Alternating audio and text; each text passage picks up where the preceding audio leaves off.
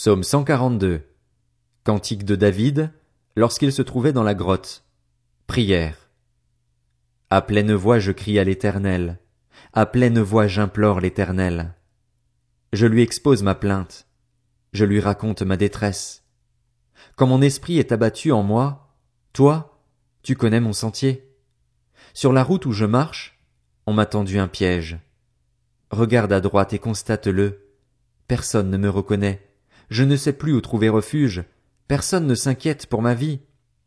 Éternel, c'est à toi que je crie.